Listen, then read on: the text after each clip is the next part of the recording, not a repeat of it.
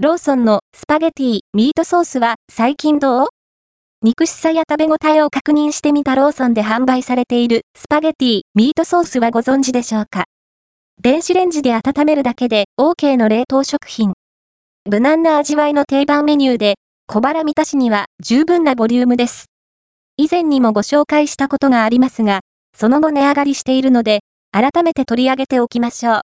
こちらが、ローソンの冷凍食品コーナーで販売されているスパゲティ、ミートソース。内容量 300g で、お値段は322円税込みです。販売者は、日清製粉ウェルナ、製造所は市原フーズ。凍ったまま、揚げ蓋を点線まで剥がして、電子レンジ 500W で、約5分10秒加熱すれば OK。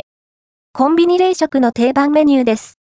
以前にご紹介した際は258円税込みだったので、その後25%も値上げされたようですね。この機会に改めて取り上げておきましょう。使われているパスタは細麺タイプ。コシはないけど、伸びている感じはなく、プチッという歯ごたえが小気味いいですよ。ミートソースの量は十分で、パスタ全体にしっかり行き渡ってくれます。ミートソースは、濃いめの味付けで、どっしりとしたコクがあります。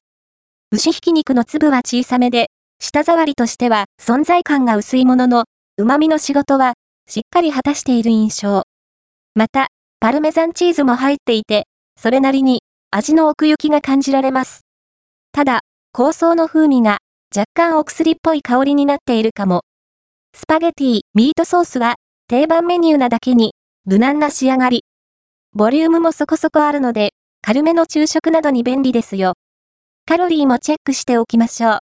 スパゲティ、ミートソースは1食 300g あたり 405kcal、タンパク質 17.4g、脂質 10.5g、糖質 57.9g となっています。お召し上がりの際の目安にしてください。